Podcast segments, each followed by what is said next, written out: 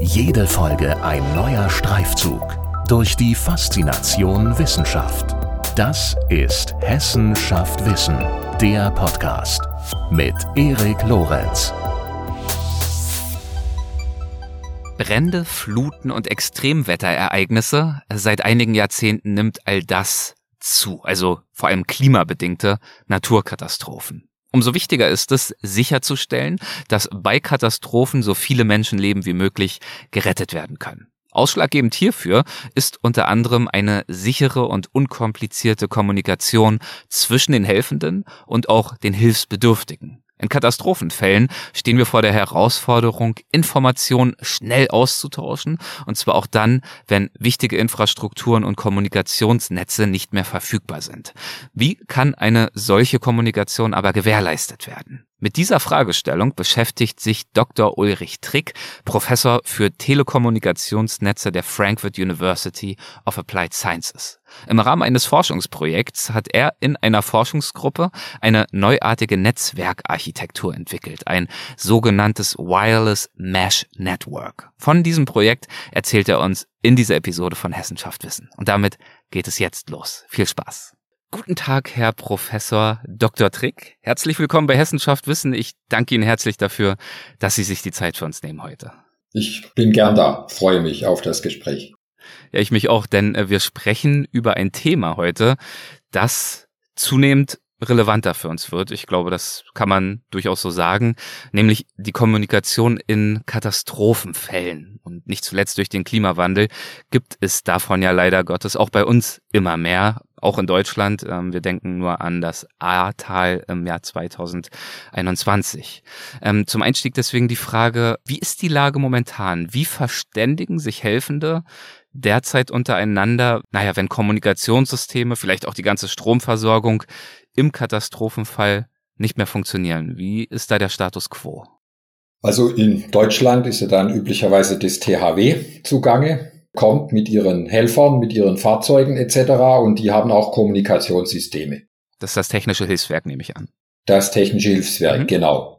Die können dann auch entsprechend Kabel auslegen, die haben Richtfunkverbindungen, die bauen Masten auf, wobei die Technik noch relativ alt ist zum ganzen Teil auch analog mhm. und natürlich erst äh, ja nach und nach modernisiert werden wird. Zum anderen gibt es natürlich ein extra Netz für alle die Organisationen, die in so einem Katastrophenfall zugange sind, also neben dem Technischen Hilfswerk, die Polizei, die Feuerwehr, gegebenenfalls das Militär.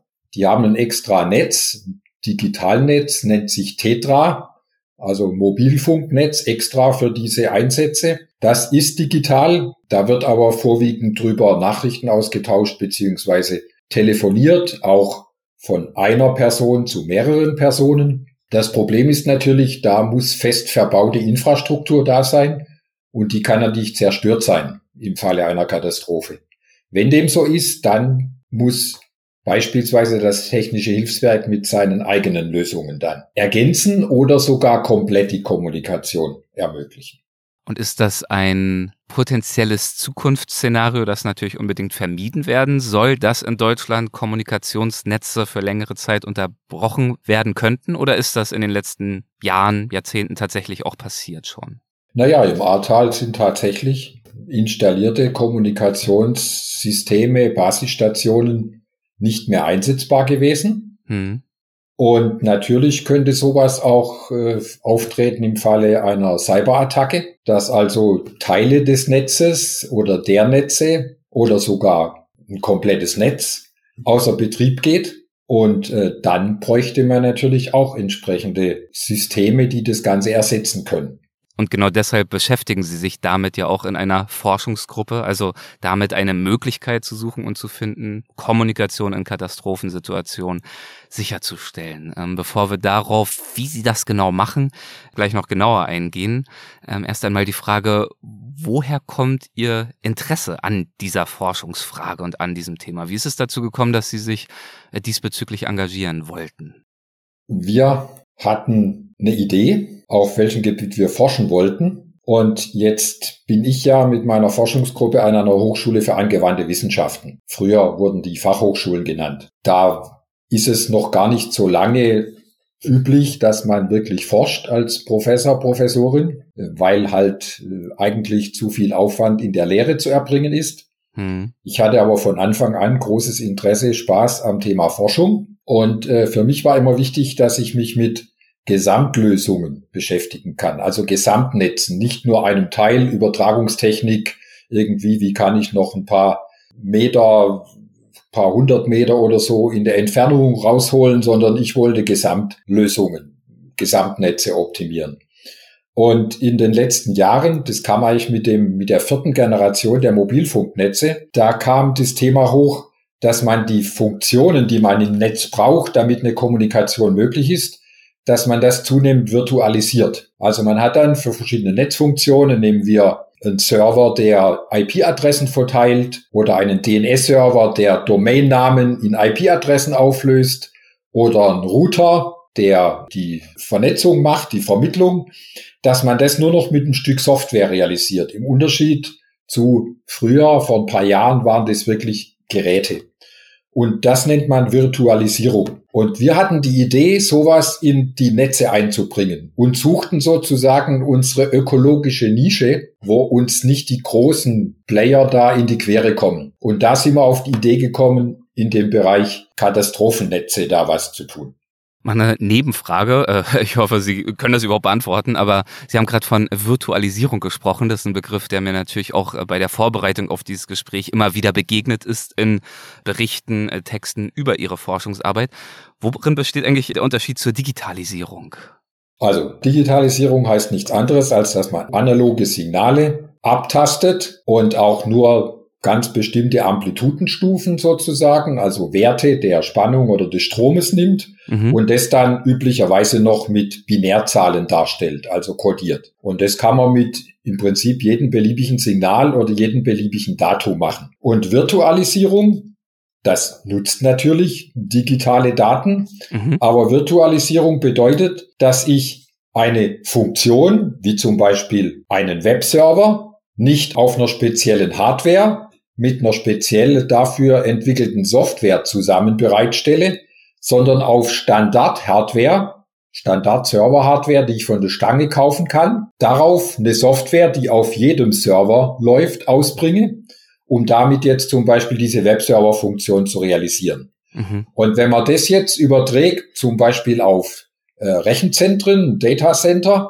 dann kann ich auch diese Funktion, die ich brauche, Netzfunktion, Server, für, für zum Beispiel Voice-over-IP-Server, die kann ich dann je nach Bedarf starten oder stoppen oder einen anderen Standort verschieben. Also ich habe zum Beispiel viele NutzerInnen, die das gerade benötigen. Dann starte ich mehrere dieser Instanzen. Und wenn dann wieder der Verkehr geringer wird, dann stoppe ich die, um Energie zu sparen. Bewegen sich die NutzerInnen, dann können sich von Server zu Server meine Funktionen mitbewegen. Auf die Art wird man sehr flexibel. Es wird auch kostengünstiger und man ist total skalierbar. Und genau das ist ja in Katastrophenfällen auch unbedingt notwendig, weil dann natürlich der Bedarf an Kommunikation immens steigt und zwar sehr schnell und plötzlich. Genau. Und sogar sein kann, dass irgendein Knoten, auf dem der Rechner läuft, auf dem gerade die entscheidende Funktion, zum Beispiel der Voice-over-IP-Server läuft, dass der beispielsweise im Wasser versinkt oder im Nachbeben in einer Erdspalte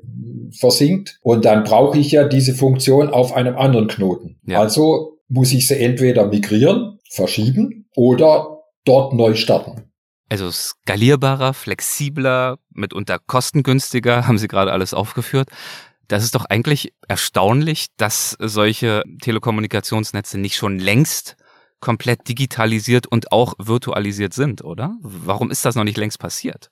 Das ist bei den großen Netzen schon passiert, beziehungsweise passiert gerade. Das 5G-Mobilfunknetz wird ja seit 2019 aufgebaut. Und dort spielt diese Virtualisierung eine ganz große Rolle. Die zentralen, die sogenannten Core-Netzfunktionen, also die im Kernnetz, die sind dort quasi alle virtualisiert. Und man geht auch immer mehr, dass Teile der Basisstationen mit Virtualisierung realisiert werden. Aber im Bereich der, sagen wir, flexibel aufbaubaren Netze. Und wir haben ja dann so ein vermaschtes äh, Wireless Mesh Network als Basis genommen für unser Netz für Katastropheneinsatz.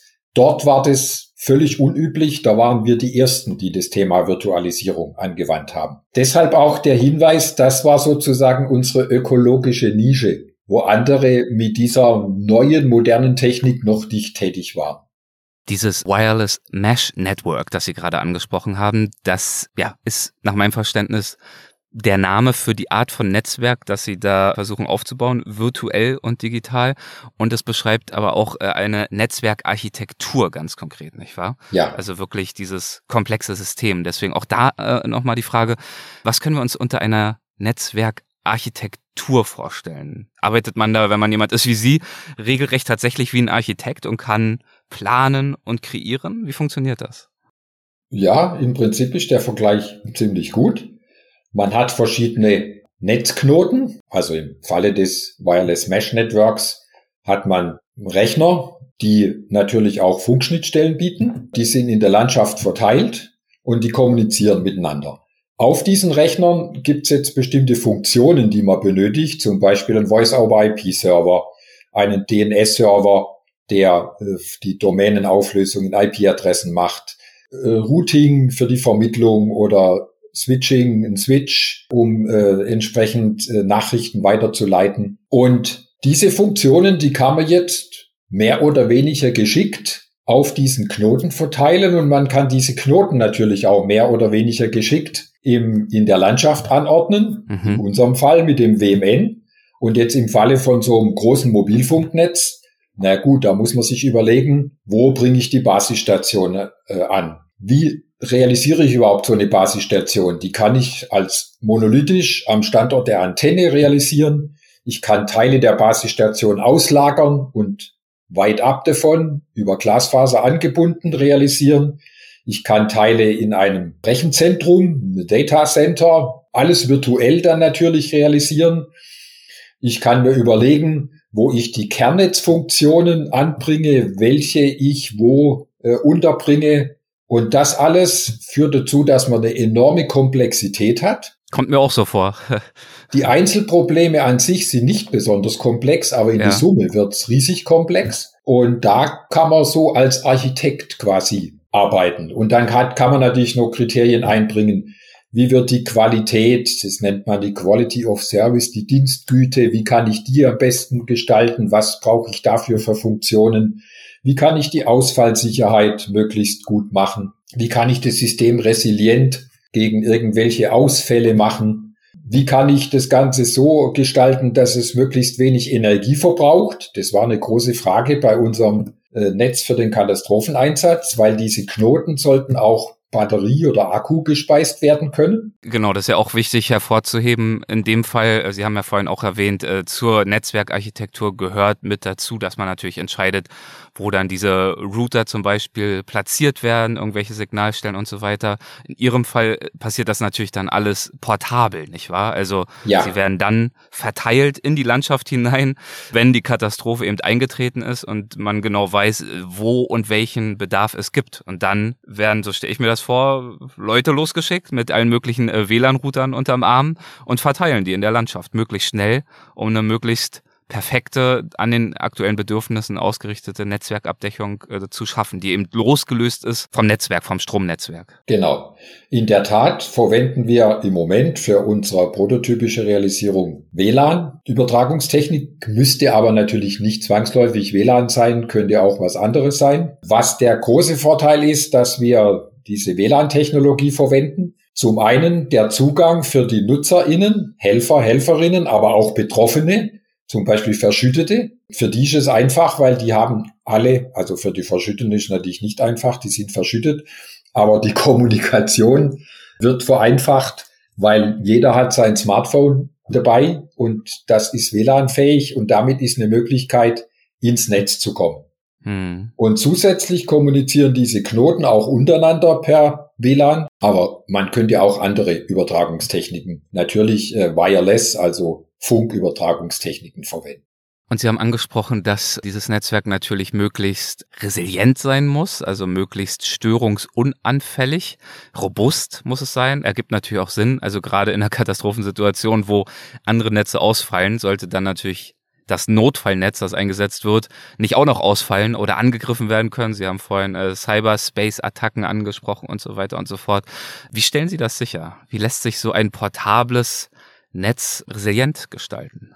Also wie schon der Name sagt, Mesh, ja. sind die Knoten miteinander vermascht. Und jetzt wird das Ganze von der Architektur her so aufgebaut, dass ein Knoten immer zu mehreren anderen Knoten eine Kommunikationsverbindung hat. Und auf den Knoten laufen jetzt bestimmte Netzfunktionen, also beispielsweise ein Voice-over-IP-Server, der Telefonie in diesem Netz ermöglicht oder der kann auch genauso gut Video-Sessions zum Beispiel vermitteln oder Kurznachrichten äh, vermitteln, austauschen. Und wenn jetzt ein Knoten ausfällt, dann hat, haben die anderen Knoten immer noch zueinander Kontakt. Also zum Beispiel ein Knoten hat zu drei anderen Kontakt. Wenn jetzt einer davon ausfällt, hat er immer noch zu zwei anderen Kontakt. Und damit hat man auf jeden Fall redundante Wegführung.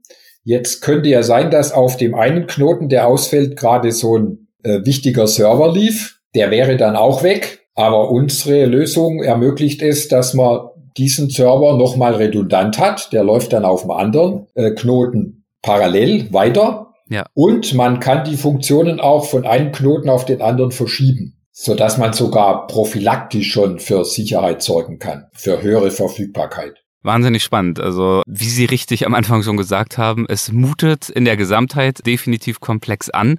Aber Sie haben ja auch äh, einstiegs beschrieben, dass äh, genau diese Komplexitäten, also das Gesamtzusammenwirken von Systemen eben auch genau das ist, was Sie interessiert. Deswegen vielleicht nochmal die Frage nach Ihrer Forschung in dieser Forschungsgruppe. Ähm, wie können wir uns die vorstellen? Was sind dort Ihre persönlichen Aufgaben? In der Forschungsgruppe, da ist noch ein weiterer Kollege, mhm. der noch nicht so lange berufen wurde, mit dem ich aber schon Jahre auch während seiner Promotionszeit zusammengearbeitet habe. Und dann haben wir Doktoranden und natürlich Studierende. Wenn wir jetzt so eine Aufgabenstellung haben, wie im Falle dieses Wireless Mesh Networks für den Katastropheneinsatz, dann setze ich mich mit dem Kollegen und sage mal schon fortgeschrittenen Doktoranden zusammen und wir überlegen, was müssen wir da, was haben wir überhaupt alles für Anforderungen? Das bringt dann im Projekt zum Beispiel auch ein Partner mit ein. In dem Fall war das Technische Hilfswerk dann im Projekt mit beteiligt und die konnten natürlich aus ihrer Praxis uns Anforderungen an dieses Netz äh, mitgeben.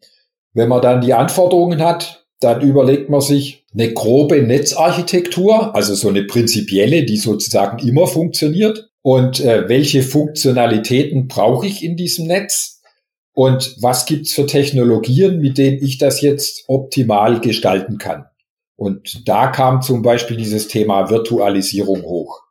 Das könnte uns da sehr viel helfen. Dann kam ein nächstes Thema hoch, wenn Sie solche virtuelle Netzfunktionen haben. Da gibt's ja da eine ganze Reihe davon, vielleicht sogar viele. Die sind jetzt auf verschiedenen dieser Knoten am Laufen, also jeweils ein Stück Software, was da läuft, eine Softwareinstanz. Und von denen gibt's jetzt eine ganze Reihe und die müssen sie natürlich irgendwie managen. Mhm. und es ist so wie ein Dirigent, der ein Orchester dann dirigiert und da entsprechend den einen mehr in den Vordergrund bringt und den anderen und vielleicht noch sagt, da brauchen wir noch die Stimme. Und genau sowas gibt's auch in so einem Netz mit Virtualisierung. Das nennt sich einen Orchestrator. Und da hatten wir jetzt das Problem, das war natürlich vorher auch schon bekannt, man hat Virtualisierung und braucht dafür einen Orchestrator. Das ist jetzt in so einem 5G-Netz kein Problem, weil dort ist ja das Kernnetz komplett mit Glasfasern vernetzt. Das sind, die sind stabil an einem Standort. Da fällt normalerweise auch nichts aus und wenn, dann gibt's noch irgendeinen redundanten Weg. Bei uns ist jetzt das Problem, bei uns ist ja eigentlich nichts sicher gegeben. Wir können jetzt nicht sagen, der Knoten, der kriegt jetzt noch die Funktion für den Orchestrator. Weil es könnte ja sein, genau der Knoten fällt aus und dann fehlt uns der Dirigent in unserem schönen äh, Orchester. Und deshalb mussten wir auch, das war dann schnell früh klar in dem Projekt, wir mussten eine verteilte Orchestrierung erforschen. Das gab's bisher nicht. Das sind diese Knotenpunkte, die Sie vorhin erklärt haben. Die Knotenpunkte sind ja erstmal die, die Router ja. mit ihren WLAN-Schnittstellen. Und auf diesen Knotenpunkten, da laufen jetzt diese Netzfunktionen wie Voice-over-IP-Server, E-Mail-Server, Web-Server, DNS-Server und so weiter. Das sind ja alles nur virtuelle Netzfunktionen, also ein Stück Software, was auf diesen äh, Netzknoten lauf, läuft. Und die müssen wir jetzt managen. Starten, stoppen, verschieben, neue einbringen. Und das macht der Orchestrator.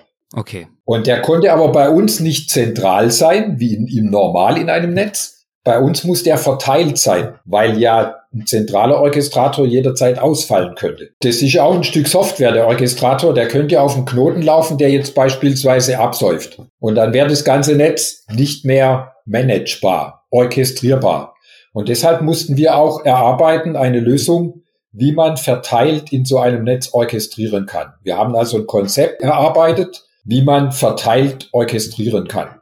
Das klingt wahnsinnig spannend. Wie weit sind Sie auf diesem Weg mit diesem Projekt? Die erste Version haben wir fertig. Mhm. Da wurde der Prototyp auch schon zusammen mit dem Technischen Hilfswerk auf so einem extra Übungsgelände vom Technischen Hilfswerk an der Weser ja, habe ich gelesen, ja. Mit, mhm. mit echten THW-Leuten, ja. mit so einem Leitstand des THWs und so. Also hat richtig Spaß gemacht. Das hat bestimmt, wollte gerade sagen, bestimmt Spaß gemacht und hat ja offenbar auch ganz gut funktioniert. Ja, absolut.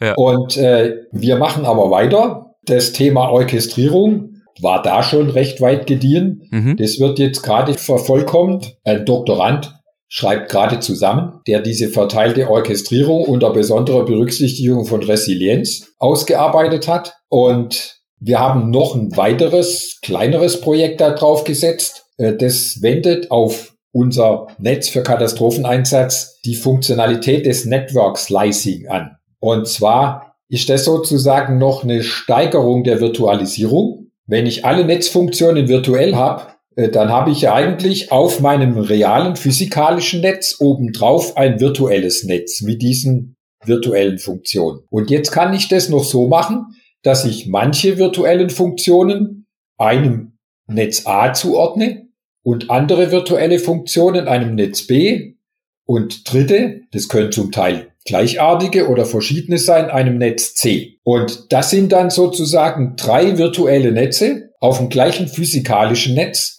und so ein virtuelles Netz nennt man dann einen Netzwer Network Slice, eine Netzwerkscheibe. Und in unserem Fall könnte das bedeuten, das war das Ziel von Beginn an, dass wenn wir jetzt so ein Netz im Katastrophenfall aufbauen oder das Technische Hilfswerk oder sonst eine Hilfsorganisation baut es auf, dann könnte dann auf dem einen physikalischen Netz könnten mehrere virtuelle Netze realisiert werden.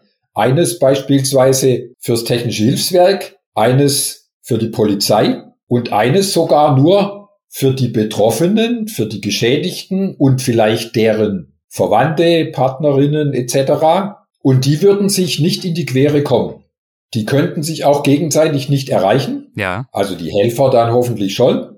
Aber die äh, Geschädigten oder deren Angehörige und sowas, die wären unabhängig davon. Und äh, obwohl das das gleiche physikalische Netz ist, aber getrennte virtuelle Netze. Diese Technik wird auch schon angewandt im 5G-Mobilfunknetz. Äh, zumindest ist sie dort standardisiert. In der Praxis, in den Netzen, die schon aufgebaut sind, wird es erst wohl demnächst in Betrieb gehen. In den Testnetzen der Provider, also der Netzbetreiber, läuft es schon. Mhm. Und wir haben das jetzt sozusagen nutzbar gemacht für so ein Wireless Mesh Network, komplett verteilt kann sich ändern, kann erweitert werden, können Dinge ausfallen und wir haben jetzt dieses Thema Network Slicing da auch reingebracht. Da läuft eine weitere Doktorarbeit, die ist so ungefähr bei der Hälfte. Also der braucht noch ein bisschen.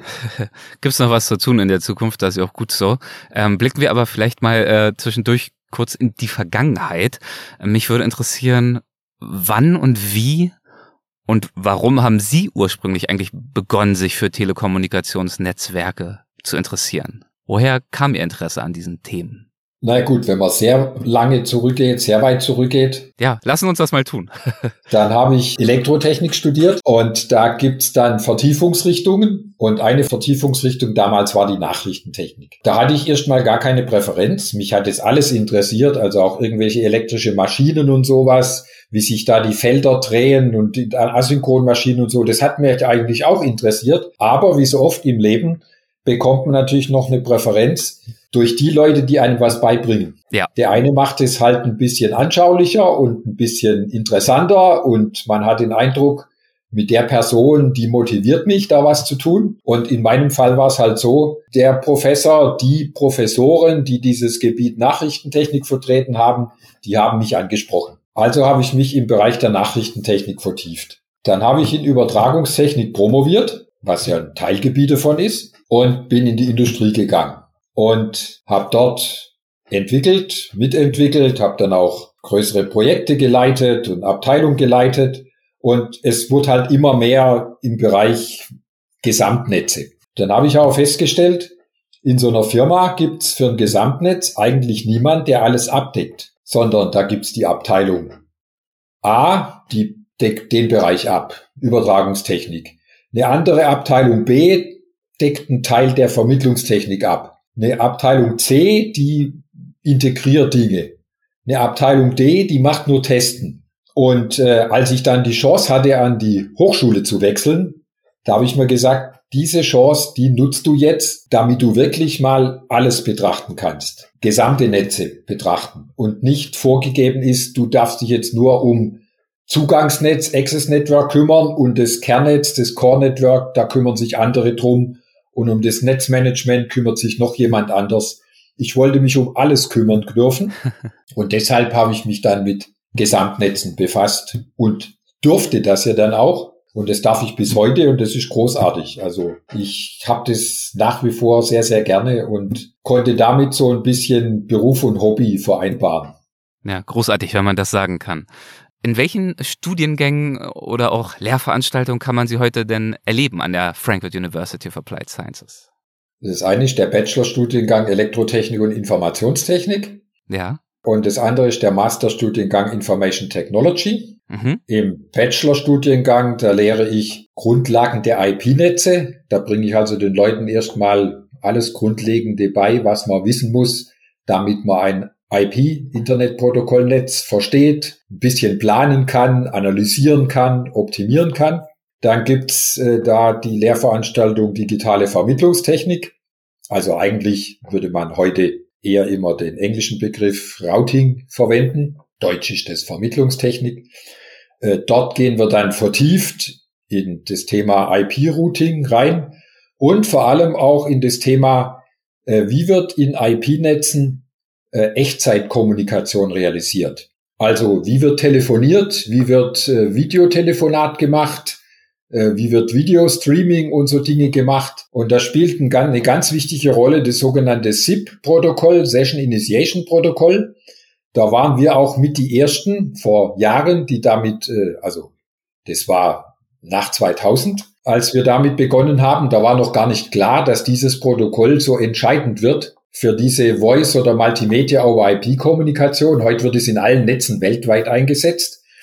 Das bringen wir den Studierenden dabei, natürlich auch immer mit Labor dabei, also damit die Leute möglichst praktisch lernen. Und dann wird es im, in diesem Bachelorstudiengang sozusagen kulminiert es in der Vorlesung Kommunikationsnetze. Da versuche ich den Studierenden dann sozusagen diese mir so lieb gewordene Gesamtsicht zu vermitteln. Da lernen sie dann auch beispielsweise im letzten Teil, wie ein 5G Mobilfunknetz funktioniert. Und im Masterstudium, Master IT, da machen wir im Prinzip ganz, ganz ähnliche Dinge, nur halt von der, vom Anforderungslevel her eine Stufe drüber. Im Master ist halt die Komplexität entsprechend höher, die Aufgabenstellungen sind schwieriger und wir gehen dann auch da von der Technik her noch ein bisschen drüber hinaus, behandeln da auch schon Technologien, die man beispielsweise für die Virtualisierung braucht, das machen wir jetzt im Bachelorstudium nur ansatzweise. Insofern geht es da alles ein bisschen weiter. Aber auch da versuchen wir den Studierenden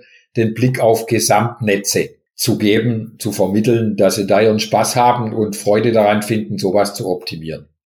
Sie hatten angesprochen, dass äh, natürlich auch äh, die Arbeit im Labor ein Teil des Ganzen ist. Wie kann ich mir diesen Anteil vorstellen? Ähm, ich hätte mir jetzt durchaus auch denken können, soweit Sie das erklären, könnte man wahrscheinlich den allergrößten Teil an ganz normalen Computern erledigen, diese Netze zu programmieren, zu konzipieren und so weiter und so fort. Welche Arbeit findet im Labor statt? Äh, da haben Sie auch völlig recht. Ein Teil unseres Labors ist eine Serverfarm, mhm, okay. wo schlichtweg diese normalen Standardserver sind und wo die Studierenden, die Doktoranden, wenn sie entsprechend entwickeln, ihre virtuellen Netzfunktionen drauf entwickeln und laufen lassen. Zusätzlich haben wir natürlich äh, auch kleinere Rechner, also zum Beispiel für diese Wireless äh, Mesh-Knoten. Da verwenden wir so Mini-PCs. Die sind also, was weiß ich, 25 Zentimeter, vielleicht sogar weniger und, und 15, 10 Zentimeter breit und da sind noch die Antennen dran. Äh, sowas haben wir natürlich auch im Labor.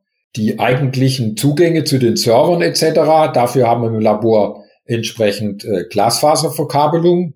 Bis zu 40 Gigabit pro Sekunde schaufeln wir da in unserem Labor hin und her. Man kann auch durchaus von zu Hause arbeiten, wenn man über VPN zugreift oder im Labor. Und wenn man aber natürlich sowas dann aufbaut, wie so ein vom, mit, mit den Meshknoten, dann muss man schon im Labor sein oder wir waren dann im äh, Endtest, bevor wir dann zu, auf das THW-Gelände äh, gegangen sind, waren wir im großen Garten außerhalb Frankfurts und haben das dort mal aufgebaut.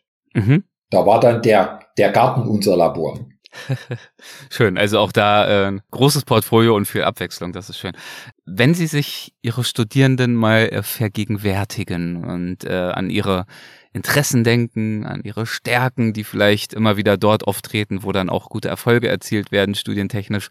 Was würden Sie sagen? Ähm, welche Interessen, welche Kompetenzen sollte man idealerweise mitbringen, äh, wenn man einen der von Ihnen aufgeführten Studiengänge erwägt? Na gut, man sollte natürlich ein bisschen was über Physik und vor allem Mathematik gelernt haben. Mhm. Ja, ich sag mal, Interesse an technischen Systemen mitbringen. Und dann denke ich aber vor allem so ein bisschen Begeisterung, Neues zu lernen, motiviert zu sein, sich auf so neue Dinge einzulassen. Und dann kann man auch manches, was man vielleicht nicht genügend gelernt hat, vielleicht fehlt es irgendwo in der Mathematik oder so, das kann man dann kompensieren, weil man es einfach, man lernt es dann, weil es einen alles so interessiert. Und klar, so die ersten zwei Semester sind dann ein bisschen trocken, wo man auch Interesse dran haben sollte. Wenn man da schon Wissen mitbringt, ist es gut. Wenn nicht, lernt man aber das Ganze grundlegend an der Hochschule. Das ist Softwareentwicklung. Hm. Also man sollte sich noch nicht vor Software irgendwie fürchten. Aber auch das ist nur eine Frage der Anwendung. Wenn jemand dann da entsprechend mal ein paar Programme am Laufen hat, dann hat er Spaß dran, weil da sieht man ja wirklich, dass man was richtig gemacht hat, wenn das Programm läuft. Ansonsten würde ich sagen, wenn da Motivation und Interesse da ist, dann läuft das. dann läuft das. Und wie läuft es dann weiter? Ähm, sprich, was sind übliche äh, Berufsfelder Ihrer Absolventinnen und Absolventen? Wie stehen da die Berufsaussichten? Die sind im Moment grandios weil es viel zu wenig Leute gibt, die im Bereich Informations- und Kommunikationstechnik, speziell auch Kommunikationstechnik, überhaupt noch arbeiten, das Know-how haben. Die Zahl der Studierenden hat immer mehr abgenommen über die letzten Jahre. Hm. Und jetzt rede ich zum Teil mit Leuten in der Industrie und die sagen mir, wir haben auf dem Gebiet, wo wir Know-how unbedingt brauchen, da haben wir jetzt noch einen und der geht in fünf Jahren in Ruhestand. Hm. Und wir suchen nach Nachwuchs und den gibt's nicht. Und natürlich, letztendlich hat mittlerweile jede Firma, die zumindest ein bisschen größer ist, die hat ihr eigenes Netz auf dem Firmengelände. Die brauchen also Leute, die dieses Netz betreiben können. Die haben auch äh, entsprechend diese Vernetzung mit Servern, die haben ein IP-Netz, die haben meistens ja auch ein Wireless-Netz, die setzen auch Virtualisierung ein, dann die ganzen Rechenzentren, die gibt's in Frankfurt ja sehr zahlreich und Umgebung die brauchen eigentlich alle diese Absolventen und von denen gibt es zu wenige. Warum glauben Sie, ist das so? Sie haben angesprochen, Mathematik, Physik, das sind vielleicht nicht mehr die allerbeliebtesten Fächer, aber waren sie ja vielleicht auch noch nie und trotzdem nimmt die Zahl derjenigen, die sich eben für derlei Studiengänge entscheiden, doch dramatisch ab, obwohl die Berufsaussichten so gut sind. Haben Sie dafür eine Erklärung? Ja, es gibt sicher mehrere Erklärungen. Die Haupterklärung für mich ist, in Deutschland gab es früher große Firmen, die weltweit bekannt waren für Kommunikationstechnik. Zum Beispiel die Firma Siemens, hm. die Firma SEL, dann Alcatel und so weiter. Die waren bekannt, die kannte jeder, jeder. Die kannte auch die Oma. Hm. Und wenn jetzt, was weiß ich, diskutiert wurde, was sollte die Enkelin studieren? Wobei Äh, Frauen haben das leider immer wenige nur wahrgenommen, wobei das überhaupt keinen Grund dafür gibt, heute nicht mehr, äh, weil man nicht irgendwie in einem ölverschmierten Labor oder so steht und Kraft oder so braucht dafür. Ich denke, es war einfach klarer, es gibt diese großen Firmen und da kann man später arbeiten. Und mittlerweile gibt's halt noch die großen Netzbetreiber, bei denen kann man natürlich auch arbeiten und eine, eine Menge anderer, wo es möglich wäre, aber die sind einfach nicht mehr so bekannt. Hm. Außerdem ist, glaube ich, noch die Vorstellung, man muss heute irgendwas mit Wirtschaft machen. Leute, die dann schon dazu tendieren, Ingenieurswissenschaften zu studieren, die machen dann lieber gleich einen Wirtschaftsingenieur. Mit dem Ergebnis, dass sie natürlich nie dieses tiefgehende Know-how auf der Ingenieurseite bekommen, was sie eigentlich bräuchten. Und natürlich auch äh, viel, viel mehr Wettbewerb äh, haben in ihrem Feld dann. Okay, also ähm, halte ich fest, auch wenn es äh, nicht mehr so viele so bekannte Unternehmen gibt in diesem Bereich, die Chancen sind eigentlich so gut wie nie. Und es lohnt auf jeden Fall ja. einen Blick auf ja, die derartigen, die diesbezüglichen Studienangebote, wenn man die entsprechenden Interessen und Fähigkeiten mitbringt. Und das nehmen unsere ausländischen Studierenden auch wahr. Im Masterstudiengang haben wir fast nur Studierende aus Asien, einige aus Afrika. Da ist auch der Frauenanteil viel höher. Und es ist ein rein auf Englisch durchgeführter Studiengang. Und interessanterweise bleiben die Absolventinnen fast alle da. Also die bleiben in Deutschland und füllen sozusagen einen Teil der Lücken in der Industrie, in den Organisationen, der entsteht, weil es zu wenige Studierende aus den deutschsprachigen oder deutschen Bildungsgängen gibt. Ja, interessant. Das ist dann wieder ein kultureller Unterschied natürlich, ähm, dass die Wertschätzung dieser technischen Studiengänge und ähm, Arbeitsbereiche andernorts mitunter noch höher ist, als er bei uns mittlerweile leider ist. Ja, ja sehr viel höher. Es lohnt sich, sich das anzuschauen, das halten wir fest. Ich würde ganz gern zum Abschluss noch auf eine Rubrik kommen, die haben wir in jeder unserer Folgen. Das sind die äh, sogenannten Halbsätze. Ganz harmlos, tut nicht weh. Ich würde Ihnen einfach ein paar äh, kleine Halbsätze anbieten und äh, schauen mit Ihnen gemeinsam, was Ihnen dazu in den Sinn kommt. Ähm, Sie müssen sich Ihrerseits auch nicht völlig krampfhaft auf den Halbsatz beschränken. An Telekommunikationsnetzen begeistert mich bis heute.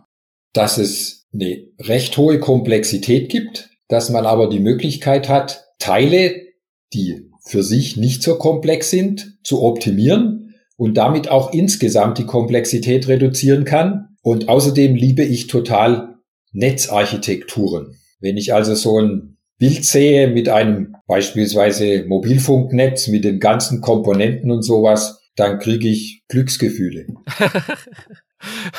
Das äh, freut mich zu hören. Eine prägende Erfahrung in meiner Karriere war für mich. Das gab mehrere.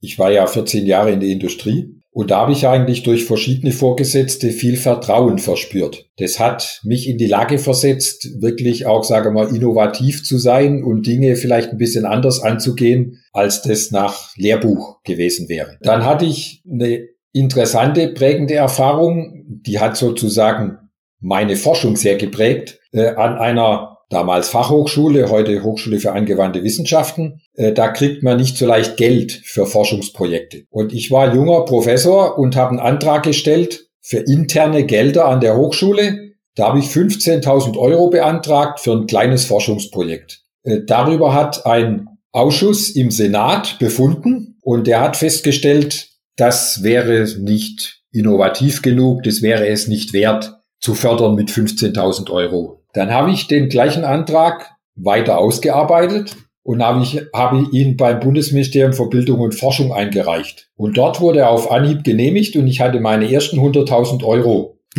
und konnte einen Mitarbeiter einstellen. Ja. Und das war ein entscheidender Startpunkt, dass dann sozusagen nach und nach die Forschung in ich konnte dann die Forschungsgruppe gründen und nach und nach wurde das nachhaltiger und ein Projekt nach dem anderen kam dazu und auf die Art konnten wir äh, da immer weiter ausbauen. Und was mich natürlich auch sehr geprägt hat, das sind die ganzen jungen Leute über die Jahre, mit denen ich zusammenarbeiten durfte. Da kamen immer wieder junge Leute, die waren motiviert, die hatten neue Ideen. Äh, wir hatten immer eine gute Atmosphäre, hatten Spaß zusammen und äh, das prägt mich bis heute. Deshalb möchte ich da auch gerne immer weitermachen. Das hält einen jung und man freut sich einfach, mit den jungen Leuten was gestalten zu können und es weiterführen zu können. Dazu passt dann vielleicht dieser Halbsatz ganz gut. Meinen Studierenden gebe ich häufig den Rat. Den Masterstudierenden sage ich immer, study, study, study. Also sie sollen intensiv studieren. Den Bachelorstudierenden, den sage ich. Jetzt bin ich gespannt, ja. Nehmt das, was ihr jetzt gelernt habt. Wir sind ja kurz vor der Prüfungsphase gerade. Und da gibt's dann Folien von mir und sowas. Und meditiert das. Setzt euch hin mit einem kühlen Getränk, denkt das alles sorgfältig durch und lasst auf euch wirken, so lange, bis ihr der Meinung seid, jetzt habe ich wirklich das komplett verstanden. Und wenn wir das dann im Wintersemester machen, dann sage ich denen, Advents, Weihnachtszeit, nimmt einen heißen Tee oder einen heißen Kaffee und zündet noch ein Kerzchen an und meditiert den Inhalt. Hm. Den Doktoranden sage ich, ihr müsst nicht nur in der Theorie, in der Praxis, in der Technik gut sein, ihr müsst die Zeit auch nutzen, um entscheidungsfreudig zu werden. Denn nachher erwartet man von euch, dass ihr ein Team leitet und noch größere Gruppen. Und da werden Entscheidungen von euch gefordert. Und das müsst ihr jetzt im Kleinen trainieren und üben. Also seid entscheidungsfreudig. Das ist ja mal was Handfestes. Ja, tolle Ratschläge. Insbesondere auch äh, gefällt mir natürlich sehr gut, mit äh, Tee und Kerzenschein nochmal über die Folien zu meditieren. Will ja wahrscheinlich ein bisschen darauf hinwirken, hoffentlich den Studierenden auch das zu ermöglichen, was sie selbst empfinden, nämlich, wie Sie vorher gesagt haben, diese, diese Glücksgefühle zu verspüren, äh, wenn da bestimmte Übersichten, Folien und so weiter betrachtet werden. Ja, ja, ja, genau. Dass es nicht nur ein dröges, trockenes Auswendiglernen äh, sein muss, sondern dass idealerweise Freude entwickelt wird. Genau. Eigentlich ein bisschen muss man natürlich auswendig lernen. Insbesondere gibt es sehr viele Abkürzungen, die man drauf haben muss. Mhm. Aber mit dem Know-how sollte man dann einfach so ein Netzarchitekturbild lesen können und sich dann da richtig dran erfreuen. Für die äh, Zukunft sehe ich die spannendsten Forschungs- oder auch Tätigkeitsfelder in der Telekommunikationsforschung in? Gibt es da was, wo Sie das Gefühl haben, da werden Sie sich besonders dran erfreuen? Ja, und zwar hat es begonnen mit äh, den Arbeiten an der Mobilfunkgeneration Nummer 6. 6G. Ach, da sind wir jetzt auch schon? Äh, das hat begonnen, das hat begonnen, ja. Und, äh, und da freuen Sie sich drauf? Da freue ich mich, da sind wir auch schon mit dabei. Da wird es äh, mehr um, dass man nicht mehr so ein monolithisches Netz hat, sondern dass ein Netz aus Netzen besteht. Und das soll dann noch mit Satellitenunterstützung und so weiter weltweite Abdeckung haben. Und da wird es dann auch so Spezialnetze geben, wie zum Beispiel Body Area Networks, wo ich dann irgendwelche Variables, also Uhr und, und so weiter, äh, Pulsmesser und was am Körper trage bis dahin das implantierte Knoten, also was weiß ich, mein Herzschrittmacher eingebunden ist oder eine